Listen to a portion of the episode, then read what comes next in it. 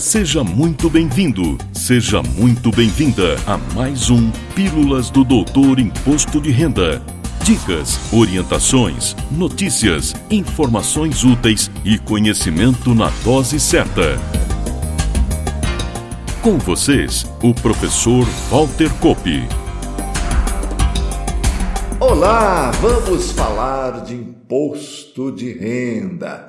E o assunto que trago hoje como a maioria dos assuntos do imposto de renda da pessoa física, parece simples, mas não é.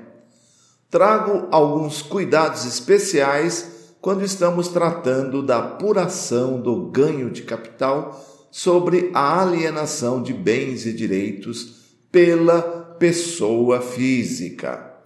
Sem entrar no detalhe do que está nas normas que regem o ganho de capital, como a Lei 7.713 de 88 e a Instrução Normativa 84 de 2001, destaco algumas situações que ensejam a apuração do imposto com relação ao contribuinte residente no Brasil para fins fiscais.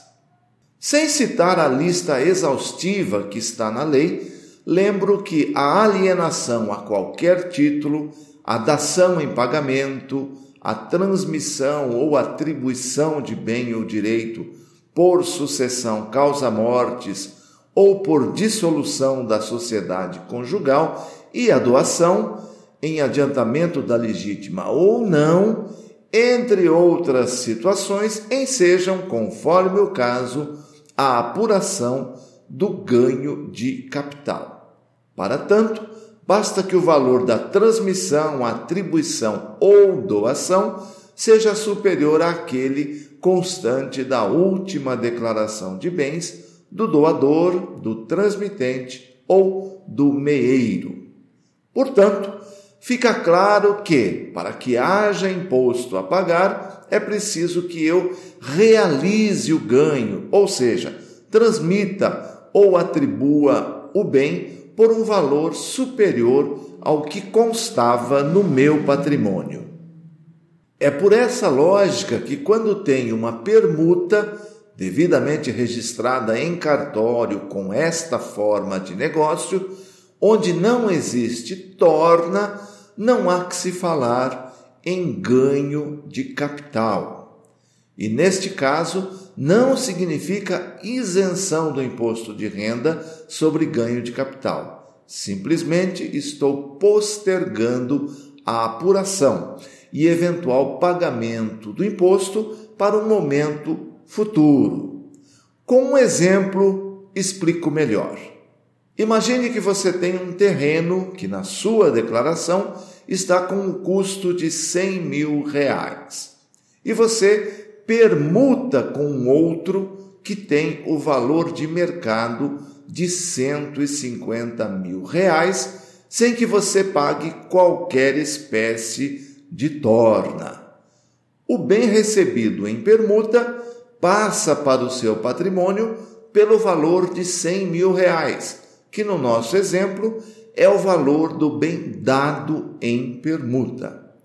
Didaticamente, costumo dizer que na permuta sem torna apenas se troca o texto da descrição sem alterar o valor do patrimônio. Na prática, claro, tenho duas operações na declaração de bens e direitos. Na primeira, dou baixa no bem dado em permuta, zerando o valor relativo a 31 de 12 do ano calendário. Na segunda operação, dou entrada no bem recebido em permuta com o valor zerado na coluna do ano anterior e o valor do bem dado em permuta na coluna do ano calendário.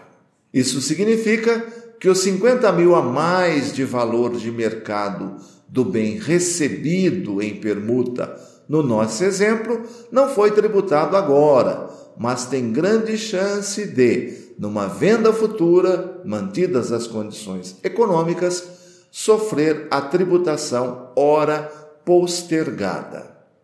O mesmo ocorre com relação a um pai que doa ao filho um bem em adiantamento da legítima por um valor muito abaixo do mercado para fugir do pagamento do ITCMD.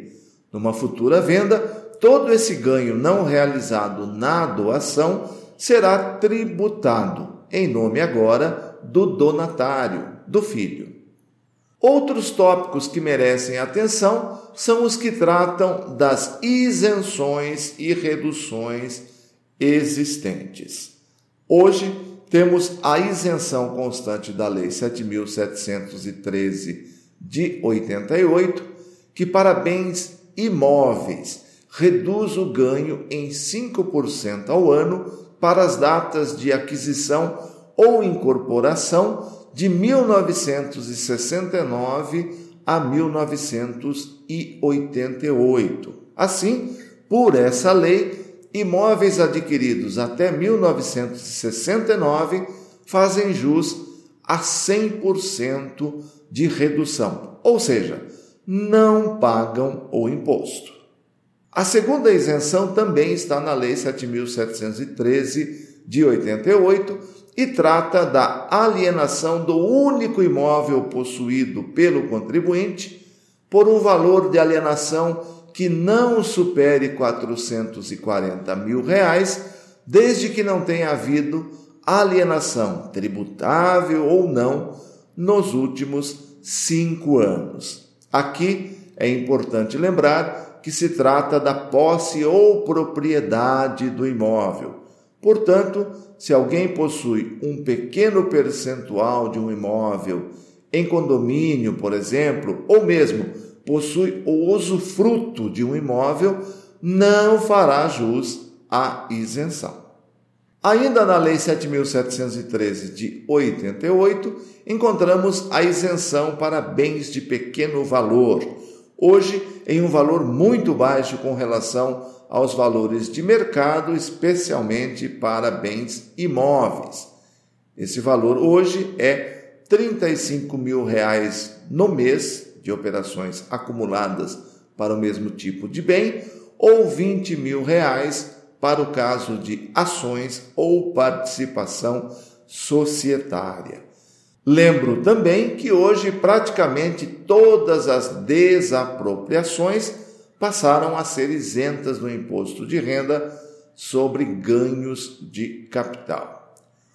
Outra questão polêmica e que teve decisão recente do STF é a tributação pelo ganho de capital da alienação de precatórios.